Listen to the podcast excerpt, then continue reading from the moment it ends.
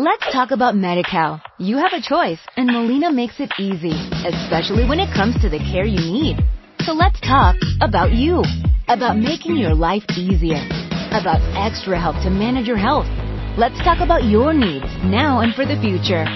Nobody knows MediCal better than Molina. It starts with a phone call. Call 866-420-5330 or visit meetmolinaca.com. Let's talk today. Ah, en Perashat Toledot. Trae un yesod muy grande. La Torah dice que se casó Yitzhak con Rivka a los 40 años. Yitzhak ben Arbaim Shana, becastó et Rivka, Badetuel Aramim y Aram, Ahot Laban Aramim lo leisha. A los 40 años se casó Yitzhak. Vayetar Yitzhak Lashem lenojach ishto. Y rezó Yitzhak en frente de su esposa, que Akarahi, porque era una mujer estéril. Vayater lo Hashem, Bataha Rivka Ishto. Y Baruch Hashem se embarazó su mujer. Termina el pasuk diciendo, Vayhi Yitzhak ben Shishim Shana Otam. Tenía 60 años Yitzhak cuando le nacieron sus hijos. Se ve de aquí que 20 años se tardó Yitzhak en tener a sus hijos. Dice Rashi, estos 20 años se ven en un pasuk como si fuera una casualidad, así, algo repentino, 20 años. Pero realmente 20 años son una cantidad de, años muy, muy grande. Que una persona está esperando que Kadosh Baruj le mande un bebé. Es algo impresionante. Dice Rashi, ¿qué significan esos 20 años? De espera de Yitzhak para tener hijos. Dice Rashi así. Tenía ella tres años, Rivka, cuando se casó. Diez años, desde que se casó, se esperó diez años para que ella sea rehuyá la ley, para que sea apropiada para poder embarazar, o sea, a los trece años. Esperó diez años. Después de esos diez años, otros diez años más esperó para ver si su esposa va a tener hijos o no van a tener. Pues lleva 20 años. ¿Qué edad tenía Rivka? 23. Veintinla que Moshe Asa Aviv les hará. Se esperó 10 años a ver si realmente va a tener hijos o no va a tener. Termina el pasuk diciendo, dice Rashi, que Van Sheloni Tabra, cuando vio que no se embarazó esta mujer, Yadá Shehi Akara, vio que era una mujer estéril. Veitpalel Aleja, y quiso y rezó por ella. Se ve que Itzhak, al casarse con ella, esperó 10 años técnicamente para ver si puede embarazar. Después de esos 10 años, esperó ahora si realmente es una mujer que, fértil que puede tener hijos. Entonces esperó 10 años para que técnicamente pueda estar. Otros 10 años, que es el lapso normal que se espera para ver si una mujer puede tener hijos o no. Después de esos 10 años, que fueron 20, Itzpalel Alea le hizo tefilá a Kadosh Baruj por su esposa. Díganme ustedes, ¿desde cuándo Itzhak tendría que haber rezadole, pedidole a Kadosh Baruj tener hijos? Apenas se casó, después de los 10 años primeros, después de los 20 años segundos, 10 años segundos, o desde un principio tienes que hacer tefilá. ¿Ustedes qué se imaginan? Obviamente, desde el principio, una persona cuando se casa, le pide a Hashem, quiero tener hijos, hace tefilá. Inclusive desde soltero, tiene que la persona pedirle a Hashem, y cuando se case, pueda tener hijos. Inclusive los padres pedimos por nuestros hijos que cuando nacen, que tengan hijos. La tefilá, una persona no se puede apoyar en ella justo como si fuera una máquina. Mete una moneda y sale la cobra. Pido y recibo lo que yo necesito. ¿No es así? Hay que insistirle a Kadosh Baruj ¿Y por qué hay que insistirle tanto a Shemit Baraj? Porque hay una regla. La tefilá de la persona no siempre es aceptada por Hashem. Siempre es recibida. Pero hay momentos en los cuales Akadosh Barujú le dice a la persona, todavía no, no quiero, no es el momento todavía. En México, una persona que lo aleno tiene un hijo enfermo, crónicamente de muchos años, sacó un artículo en el Jewish Observer, una revista de la Israel Estados Unidos. Y en esa revista me la enseñaron lo más impresionante, un mexicano. Dice que cuando llegó Rosh Hashanah, le dijo a Kadosh Baruj Hu, pasó un año más de tantos rezos, tantos pedidos. Estuvimos pidiendo y pidiendo y pidiendo. Pero nos dimos cuenta que los rezos sí fueron recibidos en el cielo. Pero la respuesta fue no. Todavía no. No existe que el rezo no sea recibido. Por eso decimos en la tefilá, Shema kolenu bekabel tefilatenu berazón. Shema kolenu es, escucha lo que pide. El segundo pedido es, kabel tefilotenu berazón. Recibe con voluntad lo que nosotros estamos pidiendo. Recibir quiere decir aceptar. Que Hashem acepte lo que uno pide.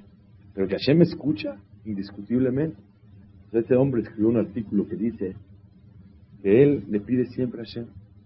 Pero llegó a la conclusión que Hashem sí lo escuchó. La respuesta fue no, todavía no. ¿Cómo puede ser que Yitzhak no le pidió a Kadosh Baruj desde un principio? Dice 10 años, se casó a los 40, él tenía 3 años.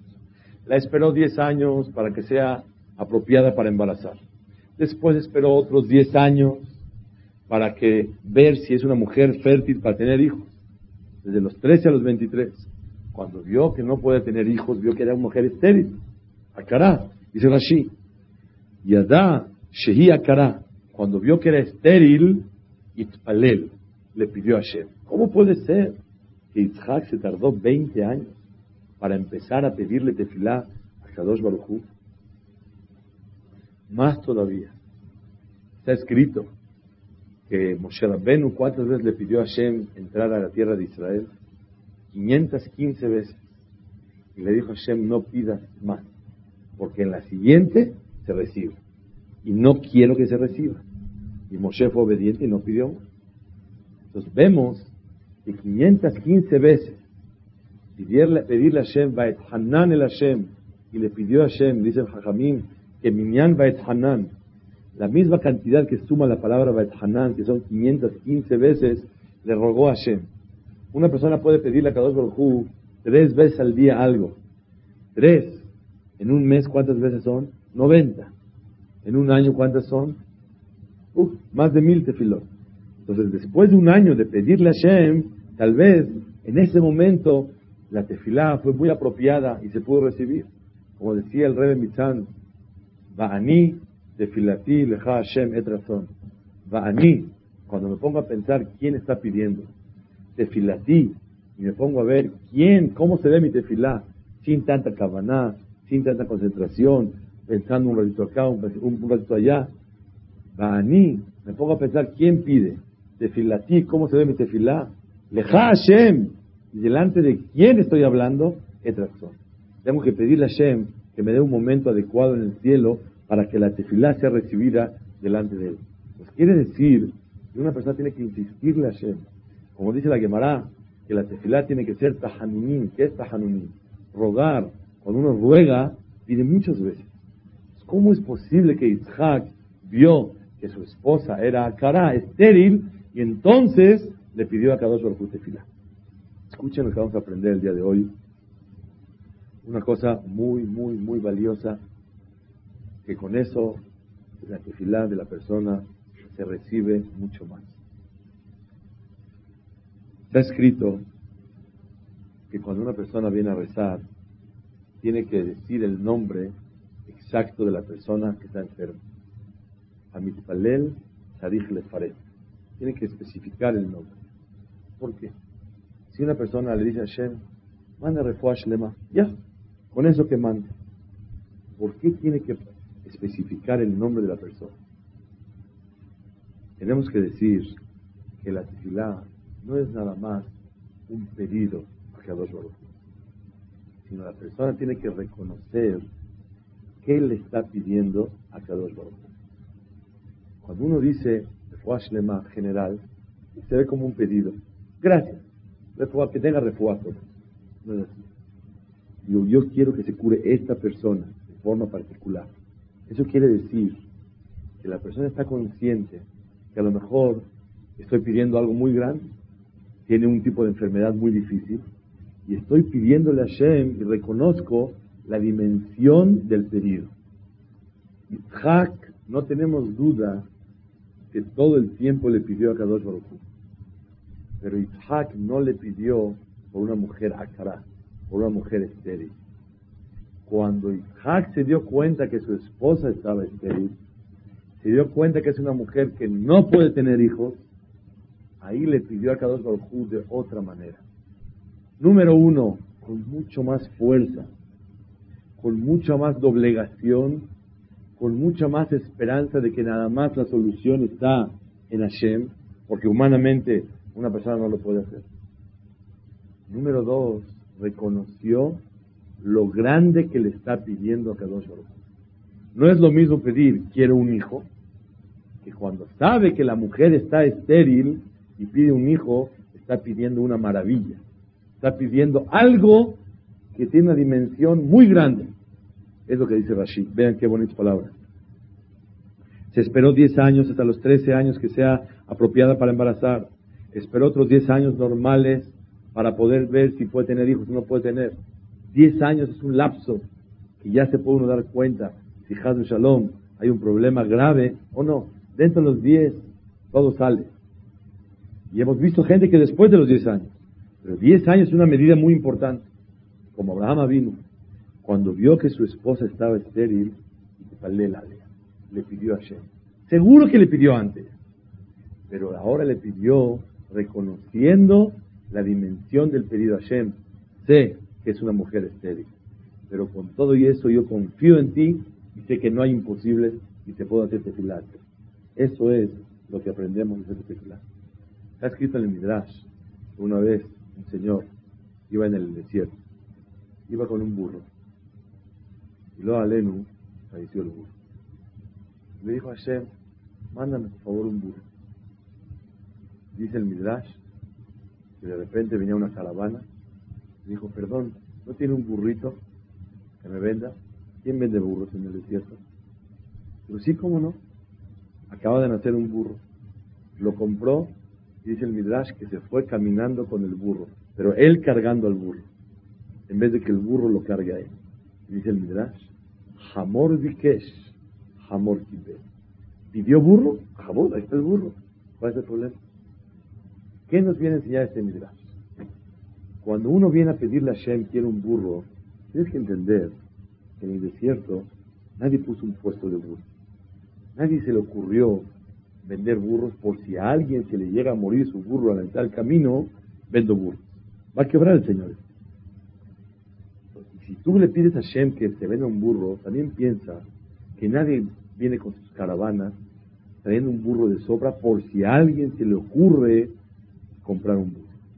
Cuando tú pediste un burro, tienes que reconocer que estás pidiendo algo muy, muy especial. Estás pidiendo algo que es anormal. Pedirle a Kadosh Baruj que te mande un burro en el desierto es una cosa muy grande lo que estás pidiendo. Tienes que decirle a Shem, número uno, quiero un burro. Y que el burro este me, pueda sostener a mí y que esté fuerte y que esté disponible. Estás pidiendo muchas cosas. Y la persona cuando viene a pedir, aquí hay una regla que es la que quiero estudiar junto con ustedes hoy. Tienes que hacer conciencia de la dimensión del pedido que estás haciendo. Ese es el. Cuando Isaac le pidió a Hashem a recién casado o de soltero, nunca se imaginó que va a tener una mujer que no puede tener hijos. Pensó como todo el mundo pide, Hashem, mándame un hijo. Pero cuando uno sabe que ya hay un problema aquí, que realmente no es fácil que tenga un hijo porque sacará a una mujer estéril, vio que realmente es una mujer igual que su mamá, Sarai Menu estéril, entonces la tefilá es con más fuerza. Aprendemos de aquí varios puntos. Uno, cuando uno sabe la dimensión del problema, le echa muchas más ganas y se concentra más y lo pide con más fervor, con más cariño, con más eh, fuerza lo que él pide. Número dos, con mucho más doblegación a Kadosh Baruch, que depende de ti, Ahora sí me di cuenta que dicen los doctores que es estéril, no puede tener hijos. Número tres, con la emuná tan grande que a pesar de que sea una mujer estéril, pido tefilá por ella.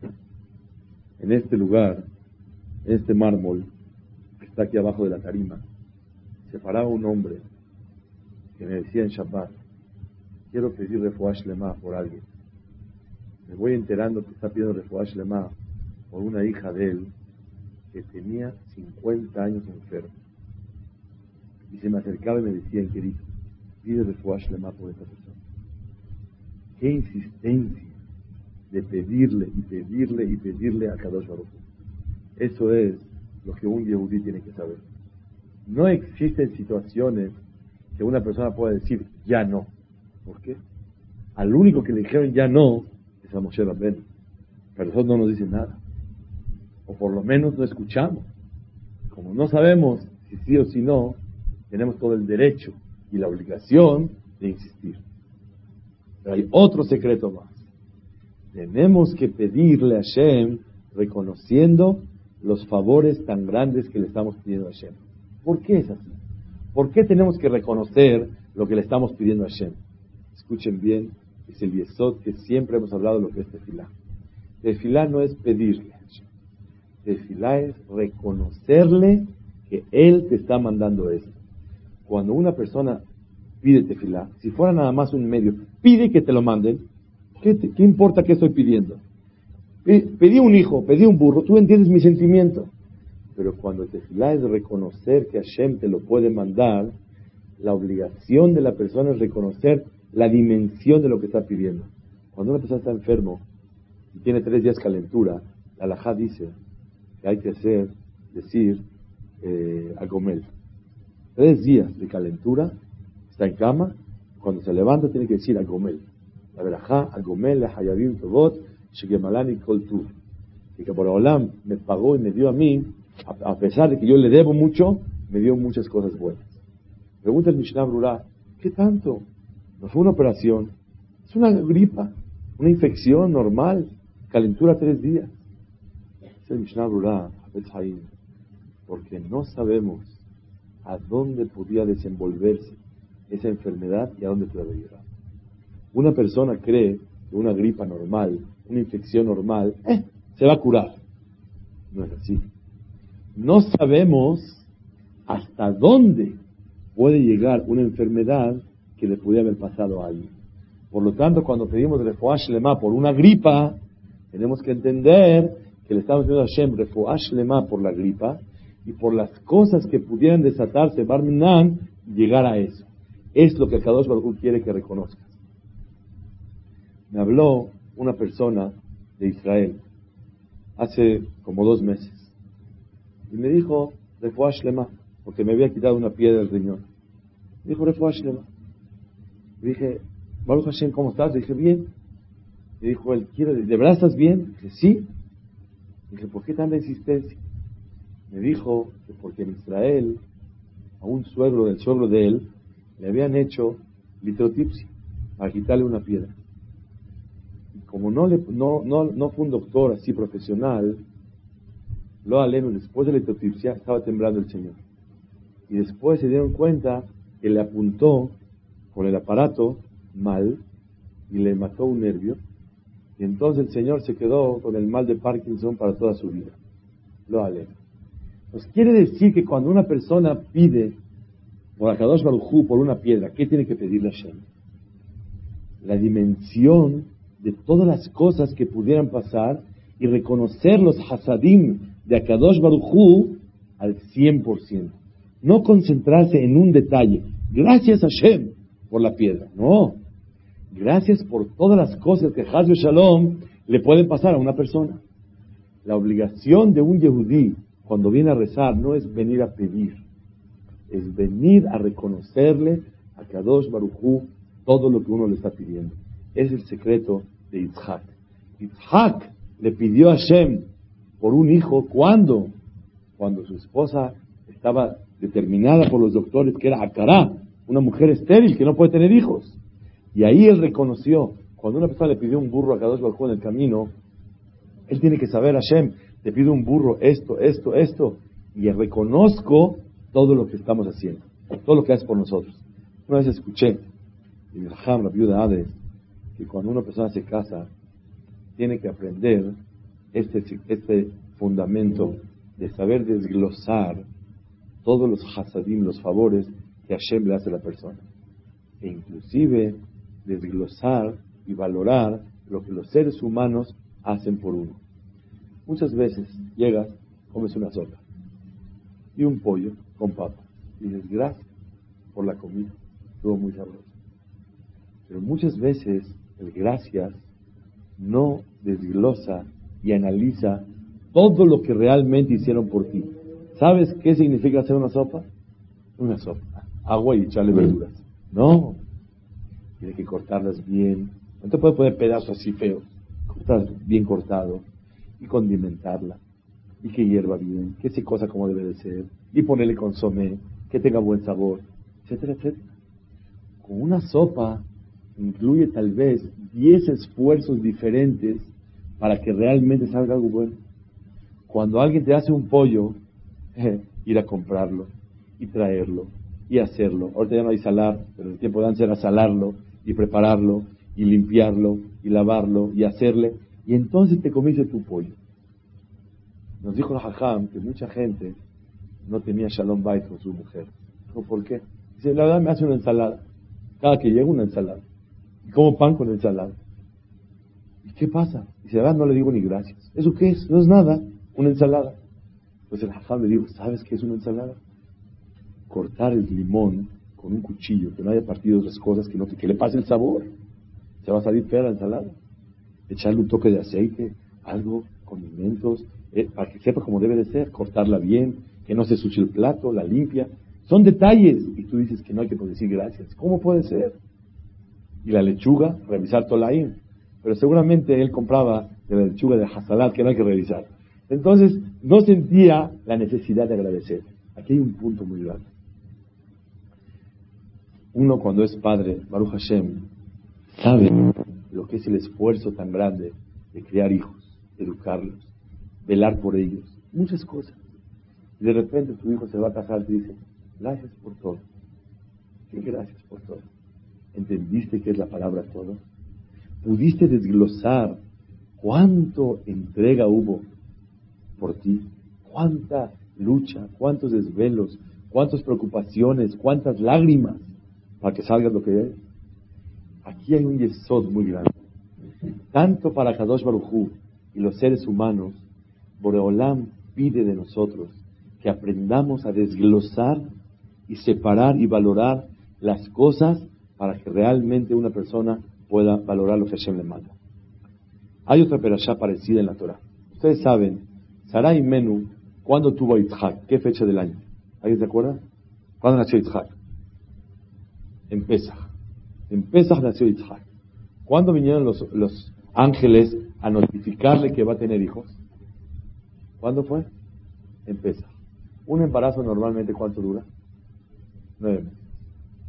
¿Para qué la vinieron a picar a una mujer jazita que tiene 90 años esperando un hijo? y de repente le dicen, oye, en un año más vas a tener un hijo. ¿Por qué no le dijeron, Sara, tres meses después, en nueve meses exactos, vas a tener un bebé? ¿Para qué le hacen esperar tres meses de la noticia al empiezo del embarazo? Esa pregunta me molestó a mí muchos años. ¿Para qué Sara la dejas picada con la noticia? Si le dicen, Sara, ¿te vas a embarazar? y nueve meses, al otro día empieza a crecer la panza o ves síntomas de embarazo. ¡Oh! ¡Uh! Maravilloso. Pero ¿para qué le avisas en Pesach que el Pesach que entra va a tener un hijo? Y tres meses la dejas así nada más. Encontré la pregunta en el Sifteh Jamim, en Perashat Bayera. Contesta, para que sea una mujer normal que regle tres veces y después de haber reglado, ahora sí va a embarazar. ¿Está clara la respuesta? ¿Les gustó la respuesta? ¿Por qué tres veces? Porque muchas veces una mujer, a pesar de que es estéril, a lo mejor por cualquier cosa, una emoción o un miedo, pudo haber eh, tenido una mancha, pero realmente no es una regla normal. Y así pasa. Pero si son tres veces, ya no es casualidad. Ya no se puede atribuir a otra explicación, sino la explicación es que es una mujer normal que está arreglando. Y Sarai Menú, no nada más que era estéril, sino era una mujer que no tenía matriz. Entonces, si le salió sangre, quiere decir que vino de otro lugar. Pero no es que realmente es una mujer que está arreglando. Pero si tres veces está sangrando periódicamente, ahora sí podemos comprobar que es una mujer normal y que pudo arreglar. ¿Está claro? ¿Ya les llenó la respuesta? ¿Por qué no? Porque si no tenía el, La regla. Claro, está bien. Entonces por eso Hashem le hizo que tenga el milagro de tres veces regla y después de embarazar. Dos milagros, claro. ¿Está todo bien? ¿Cuál es el problema? Señoras y señores, ¿ella quiere regla o quiere hijo? Que tenga un hijo. Si Hashem va a hacer milagro, que se infle la panza sin regla. ¿Para qué quiero yo tres meses? Para que regle, sea una mujer normal y después tenga hijos. Si de por sí es milagro, hacen milagro directo. ¿Para qué con escalas? ¿Para qué primero tres meses así? Y después va a embarazar. Directo que embaraza. Sin reglar y sin tres meses. ¿Está clara la pregunta? Algo natural. Muy bien. Dijo palabras sabias.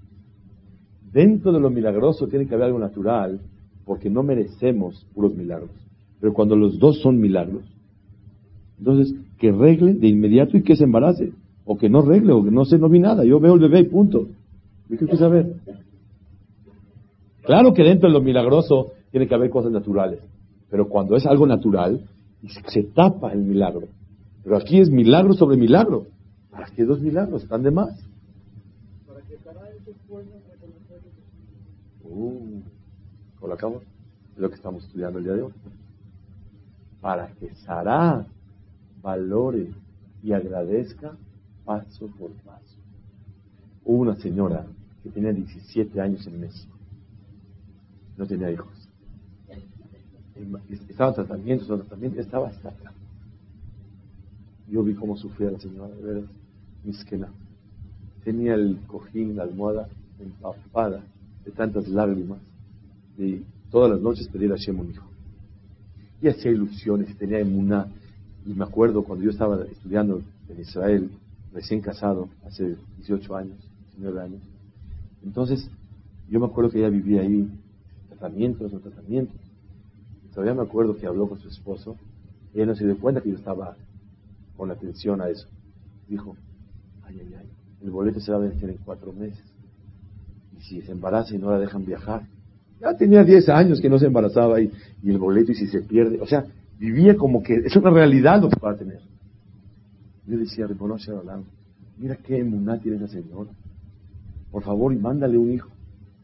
Total, llegó a México, pasaron años y no tenía hijo. De repente, un mes embarazó. A los dos meses abortó. Hablé por teléfono y le dije, señora, usted va a embarazar y va a tener hijos.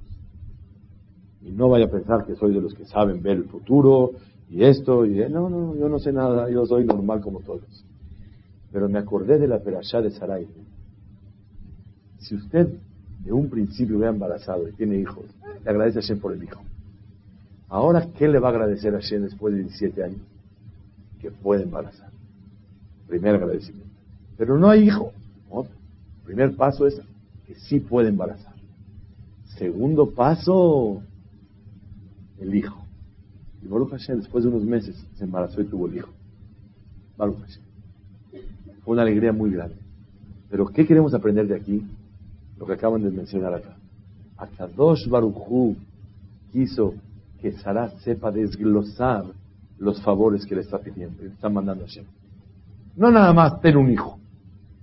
Oye, el primer favor que es una mujer que ya puede tener hijos es un gesto muy grande de Hashem. El segundo favor es el que realmente le mandó un hijo. Cada detalle que Akadosh Baruchú, miren cómo decimos en la tefila, en la mañana. Baruch Hashem, Matira Suri. Está uno atado en la cama y se puede desatar.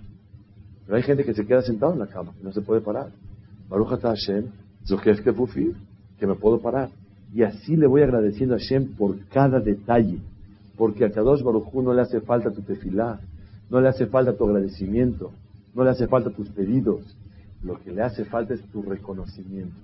Tanto en el momento de agradecer, tanto en el momento de pedirle a Kadosh Baruchú.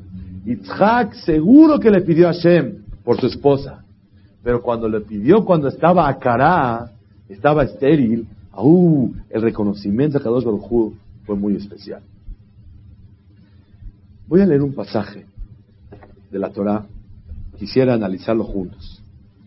Es, famosa la historia de Sedom, que era gente mala, que era gente que, nomás, mala con, con Dios con los seres humanos. Abraham vino, a Kadosh Baruj le dijo, no puedo yo ocultarle algo a mi querido. Amhaseani, me Abraham, no puedo yo ocultarle que yo voy a destruir una ciudad. Tal vez que pídate filá. Se acerca Abraham, le dice,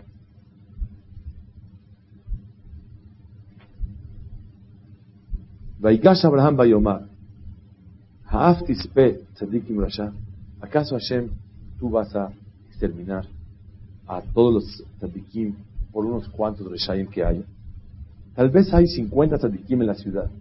¿Acaso no vas a perdonar por 50 tzadikim? Le dijo Hashem, claro, a ningún precio yo voy a exterminar por 50 tzadikim. Le dijo Hashem, claro, a ningún precio yo voy a exterminar la ciudad. Si hay 50 tzadikim, con mucho gusto.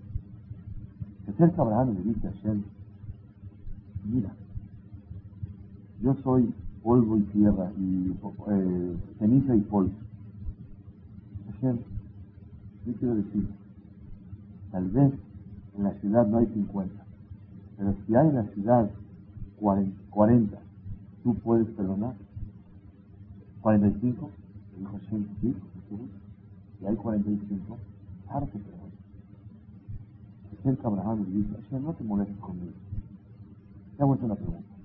Hay 40, ¿perdonarías? Claro, por 40, indiscutible se acerca Abraham y le dice, la verdad, es mucho pedir de mi parte. Si hay tal vez 30, ¿también perdonaría? Hashem, si hay 30, claro. Le dice Hashem, mira, no te enojes conmigo. Si tal vez hay 20, ¿también aceptas? Claro, 20 también aceptas. Dijo, perdóname Hashem, una vez más. Si hay 10, ¿también perdón? Acepto. Si hay 10, acepto y vio que no había diez, y Abraham se regresó a su lugar y el Señor se pudo recibir. Miren ustedes, este pasaje ustedes lo ven como un reto o como una negociación. Yo lo veo como un regateo, una negociación. Que hay 50, que hay 40, que hay 30. Bajó a 10 y no, no, no, no, no caminó. La pregunta es, Carlos Barujú sabía que no había sido. ¿Por qué no le dijo, si hay 50, perdona, Abraham, jabala los manos, no pidas tu tiempo, no hay ni 10. Vete tu ¿Por qué no pasa? Si es una negociación, la Torah alarga, tanto pesukim, ven ustedes, hasta el Pasuk Gamezimas, ocho pesukim, una hoja entera, para enseñarnos una negociación que realmente no existe.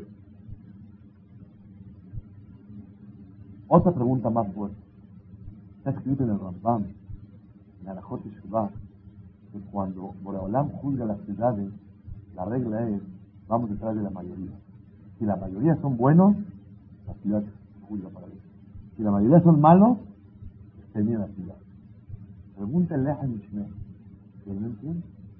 Entonces, ¿por qué en Sedom, si había 10 o 50, se salvan todos? Si había un millón de habitantes y todos son malos, ¿por qué por 50 se van a salvar? Y la regla es que vamos detrás de la mayoría. Contéstele a Mishneh, tienes razón. La regla es que vamos detrás de la mayoría.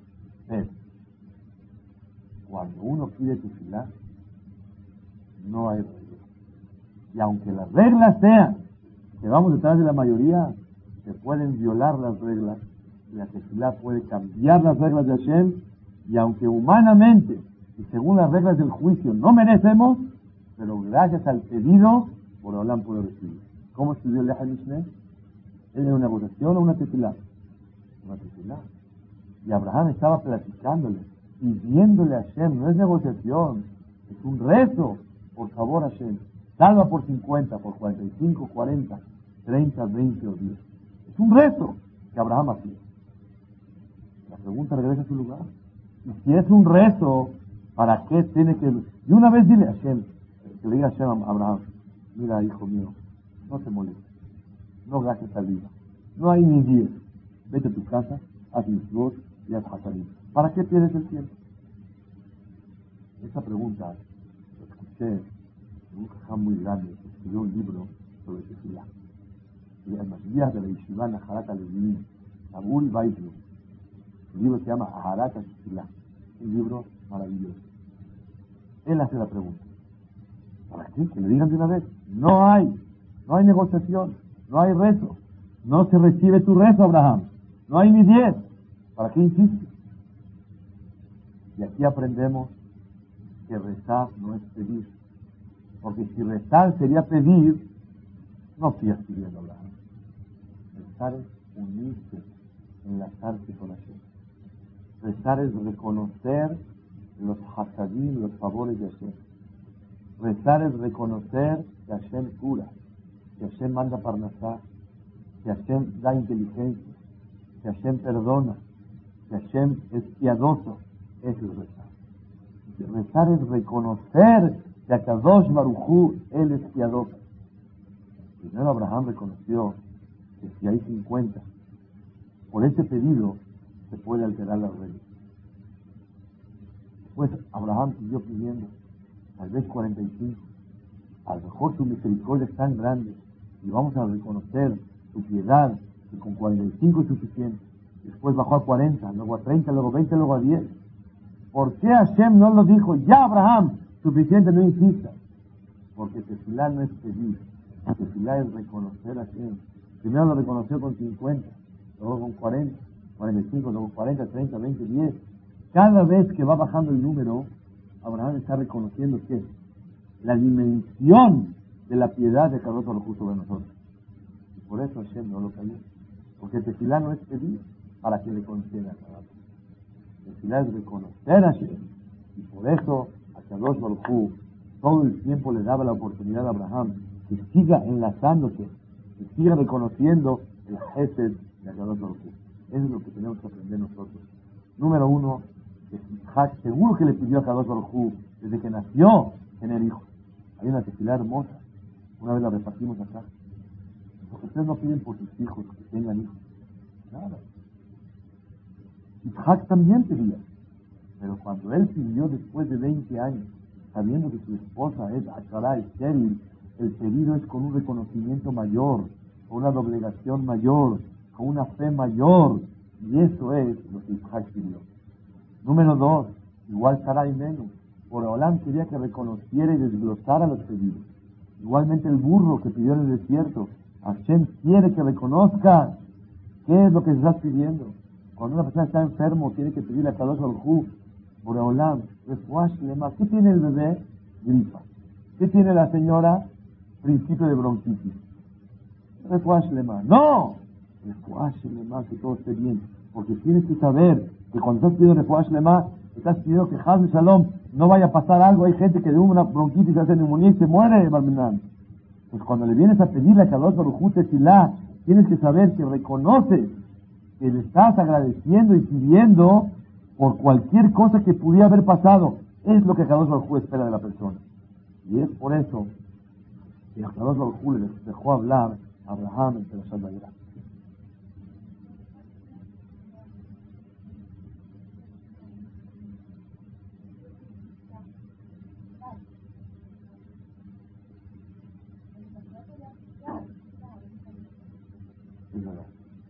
Lo natural es la persona, no después de 20 años, después de 20 días, la persona ya, Otra vez va a pedir lo mismo. Uno me dijo, ¿no crees que se moleste en la vida de tanto pedir? Si tefilá sería pedir, seguro que se molestaron, ya, por favor, ya párale. Pero si tefilá es reconocer, ¿te molestan o están esperando? Y cuando uno reconoce, a quién le manda. De, hoy en adelante vamos a empezar con eso. Y por eso en la tefilá, lo hemos estudiado, cuando estamos hace dos tres años tefilá, en toda Berajá vienen dos partes. Refaenu Hashem Kuram. Y el Rofe Rahman de Neeman Porque tú eres el que cura. Barejeno Hashem, mándame Parnasá. Y el Tobu Metiv Atla. Porque tú mandas Parnasá. Hay dos partes en la verajá, el pedido y el reconocimiento. Hay que profundizar más en el reconocimiento que en el.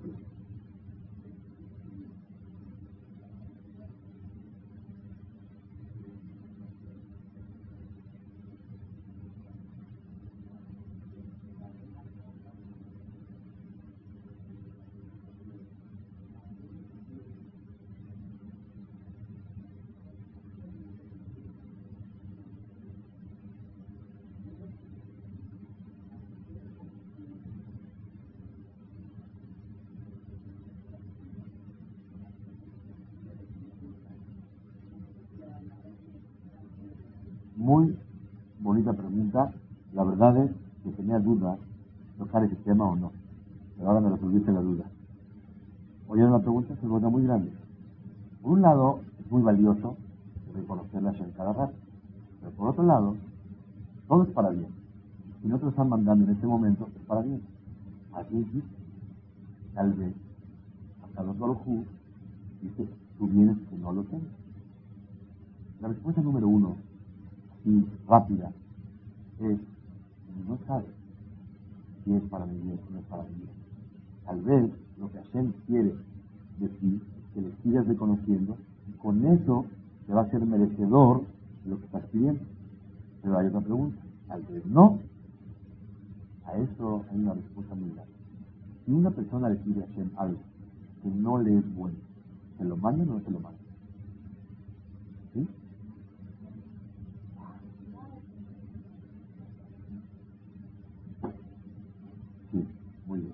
El ladrón pide, pero quién sabe si lo escucha. Aquí acaban de mencionar, dicen que yo dije, sí, estás muy bien, tienes razón, es verdad, yo dije. Y si yo dije qué, a lo mejor es verdad. Es coraje. El Sefer Shemuel está clarísimo que hubo una época que Shemuel era el profeta. Cuando acabó la época del profeta, pueblo de Israel pidieron reyes. Y por eso le dieron a Saúl en medio. Samuel se sintió triste. Es el profeta, no le sirvo, ahí tienen un rey. Yo como profeta les es suficiente. Era verano, en Israel ustedes saben, el vivir en Israel. No puede llover en verano. Verano no llueve, no existe. No hay una gota. No existe. Entonces, a la mitad del verano, en el mes de Tamuz, Samuel bajó la lluvia. Le pidió en baja lluvia. ¿Para qué bajo la lluvia? Dos explicaciones. Una, para enseñarle al pueblo lo fuerte que es él. Ahí está que les puedo bajar lluvia cuando no es el momento. Es para quieren un rey, pueden confiar en mí. Número dos, dice el dos. Ustedes pidieron rey se equivocaron en pedir un rey. Se equivocaron, ¿para qué se los concedí? Cuando me insisten algo, aunque le haga daño, lo da. Y por eso el tefilá en el verano, para enseñarle cuando en el verano es buena la lluvia o mala. Es mala en nuestra vida. Pues ¿por qué Hashem me concedió la lluvia? Para enseñarte cuando sí, aunque te haga daño, es lo malo. Y también lo aprendemos de Yom Kippur. En Yom Kippur decimos Hashem, cuando alguien vaya en la calle y esté mojando, por favor, y él pida que pare la lluvia, y el mundo necesita lluvia, no le hagas caso al Señor. Mándale un, un paraguas o un techito que no se moje el Señor. Pero no le hagas caso que se pare la lluvia, porque el mundo la necesita. Oye, una pregunta. Si el mundo necesita lluvia, el Señor se está mojando, ¿por qué le van a hacer caso a usted? Si el mundo necesita agua. Y el que no haya agua es un perjuicio para el mundo. Aprendemos de aquí una vez que cuando uno pide algo, aunque le haga daño al mundo, se recibe. Pero ¿por qué le va a ganar él al mundo? Porque como está mojando, está sufriendo, y la pide con mucha cabana. Y cuando le pide a Hashem cuando está mojando, se recibe la tefila. Y aunque le haga daño al mundo, el que no haya lluvia, se recibe. ¿Qué aprendemos? Que cuando uno insiste en algo, le puede hacer daño. Eso fortalece tu pregunta. ¿Cómo yo puedo estar pidiéndole? A lo mejor, mejor no pedir. La respuesta es sí hay que pedir. Pero ¿cómo hay que pedir? Con dos palabras y Que así sea tu voluntad. Hashem, yo hago mi trabajo de pedir, pero un favor. Si no es bueno para mí, no me hagas caso. Que no se me vaya el vuelo. Que no se me vaya el vuelo. Si se fue el vuelo. Es para bien. Porque Hashem quiere todo lo bueno para mí. Yo te pido que se haga, me quiero casar con esa mujer, que se haga, que se haga. Si no funciona, que se haga el negocio, que por favor cuaje, que haga. No es para bien. Siempre hay que pedirle a Hashem, pero pedirle por favor a Hashem, de ir razón que sea tu voluntad. No me hagas caso a mí. Mi labor de pedir y de reconocer, ya la hice. Pero si no es para mi bien, no me lo mandes. Así, eh, con eso has cubierto. Hashem, si hay que pedir, ya te pedí. Ya te reconocí. Pero si realmente me va a hacer daño, por favor no me lo mandes. Y con eso la persona está súper protegida. Inclusive, cuando una persona pide de más, muchas veces, cuando está enferma la persona, se hace bien a la familia. Y es para bien. ¿Saben? Una pareja no puede tener 20 años. De repente, dieron de la Jot, de la Jot y tuvieron un hijo después de unos meses se divorciaron. Mamás, más Porque cada quien sintió, antes se unían por el problema y ahora cada quien fue por aparte y se sentían muy felices. Sé, algo estaba mal en el Salón Bay y por lo menos se unían con el problema. No siempre lo que una persona pide, miren, hablé con una persona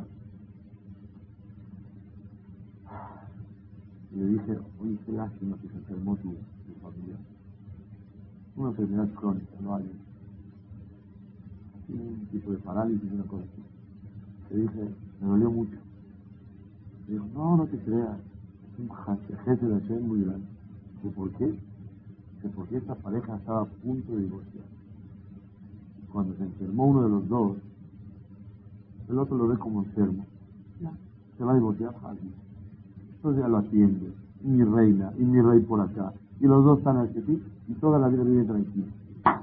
Ahí ves a tuvo que mandar una enfermedad para que haya Shalom Bay. ¿Vieron? Me acordé de algo, entre paréntesis. Había un caján que decía que siempre hay que tratar a la esposa como una persona enferma. ¿Por qué como una persona enferma? Mira, unos meses al mes, unos días al mes, se siente mal, está arreglando, está y otros días al mes va a venir la regla y va a venir esto y va a venir eso. Y otros meses al mes está preparto y otros postparto. Y otra vez así, y hormonas, y suben y bajan. Entonces, trata a tu esposa como una persona con San tema y le gritan. No, le traes el té, la atiendes. Así decía Java Bravo Trata a tu esposa como si fuera una persona enferma. Al visto. Entonces siempre Shalom Bay. Soy risa, pero ese mes. ¿Oyeron? Ese mes. Una persona no sabe por qué hay veces las situaciones de la vida son para Dios. Pero eso no quiere decir que no hay que pedirle a Hashem. Y podemos pedirle a Hashem. Pero si es para bien, Hashem, que sea para bien de otra manera. Que se corrija el problema sin sufrir. ¿Por qué no? Es válido. Pero siempre acompañado de pequeña Es muy importante saber, Cuando una persona, sale la Shem, saber que el rezo de la persona tiene tanta fuerza que en ese momento que la persona reza, ya obtuvo lo que realmente pidió. Nada más tiene que esperar que llegue el tiempo para recoger lo que está pidiendo. La Torah dice en Perset Islah que Jacob vino tuvo 12 hijos. Él le venía a Jacob a Shelulatlo de Sadán Aram. Sadán Aram es donde vivía Labán. ¿Cuántos hijos tuvo Jacob en Sadán Aram? ¿12? ¿10? ¿11? ¿Cuántos tuvo? 11. Nada más el último fue Binyamin nació en el camino. La Torah dice en Perashat Islah que tuvo 12 hijos allá. Preguntan los Jajamín, ¿cómo puede decir que diga que tuvo 12 hijos allá? Si nada más realmente tuvo 11. Contesta, porque él hizo tefilá allá por el doceavo. Y cuando una persona reza, ya tuvo el hijo. Nada más tiene que ir a esperar que llegue el tiempo para recoger ese hijo. Eso es tefilá. Por eso se llama que nació allá. Cuando una persona, ¿saben a dónde una persona se hace rico? A dónde una persona tiene salud, hasta en el Bet En Roshaná y un Kippur, a una cuando sale la persona le dicen felicidades, pero no de año nuevo. Felicidades por todo lo que vas a recibir este año, porque al haber rezado ya dijeron sí, hay que esperar que llegue el tiempo para recoger. Eso es felicidad. Le dijeron a un jajam que vive aquí en México, que viene aquí a México, oiga jajam, usted se la pasa rezando hasta las 11 de la mañana. ¿Cómo es posible? Usted vino a juntar dinero para rezar, vaya que eres en Benévera. Dijo, no, yo a las 11 de la mañana acabé de recoger, de, de, recolectar. Además voy a recoger lo que ya recolecté en la tefila. Eso. Tefila es el tiempo que la persona obtiene su salud, obtiene hijos, obtiene parnasá, obtiene alegría, obtiene éxito. Eso es lo que la persona tiene que reforzar. Esta perashá dice reforzar lo que es tefilá. La Torah cuenta que cuando eh, guerrearon en contra del pueblo de Amalek, todo el pueblo bajó a guerrear. Moshe Rabbeinu no fue. ¿A dónde quedó Moshe? En la montaña rezando. Y le pusieron dos piedras para detener las manos. Y cuando él levantaba las manos, todo el mundo volteaba a ver las manos de Moshe y ganaba. Cuando Moshe bajaba las manos, perdía. Pregunta la Mishnah en Hashanah, ¿acaso las manos de Moshe son las que ganan y las que pierden? Dice, no, cuando él levantaba las manos estaba señalándole, ahí está el éxito, arriba. Y todo el mundo le pedía que Hashem. Cuando bajaba las manos, todo el mundo se olvidaba que el éxito estaba allá arriba.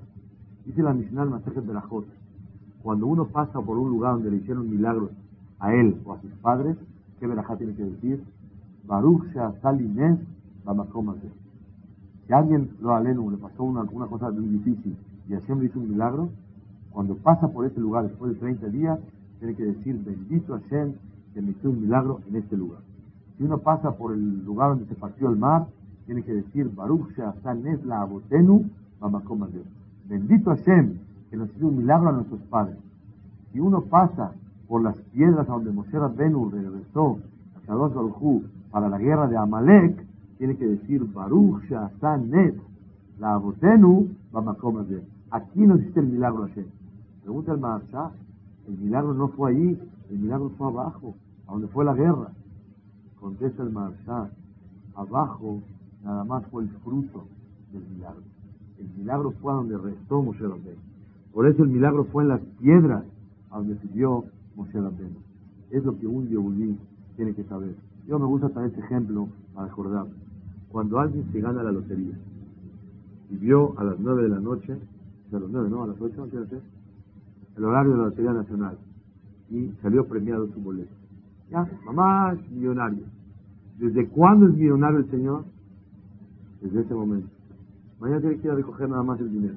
Pero ya es rico en potencia, ya puede girar cheques así el otro día postechados. Lo que deposita y entra y pasa tu cuenta. Ya es rico. Cuando una persona reza, ya obtuvo. Una persona se hace a día ven en el rezo. Una persona se hace con parnasá en el rezo. Una persona tiene refuash lema en la tefilá. Nada más tiene que esperar que llegue el tiempo para que se aplique ese yesod. Y Azor Hashem Baraj, que podamos tener emuná en tefilá. Una regla más. El que no tiene emuná en tefilá, su tefilá no le sirve. David Amelech rompió las ropas de Shaul. Cuando era viejito, se quiso tapar con las ropas y no le calentaron. Dice Benjamín, el que desprecia ropas, las ropas no le calientan. El que desprecia tefilá, la tefilá no le sirve. El que no tiene emuná en tefilá, su tefilá no le sirve.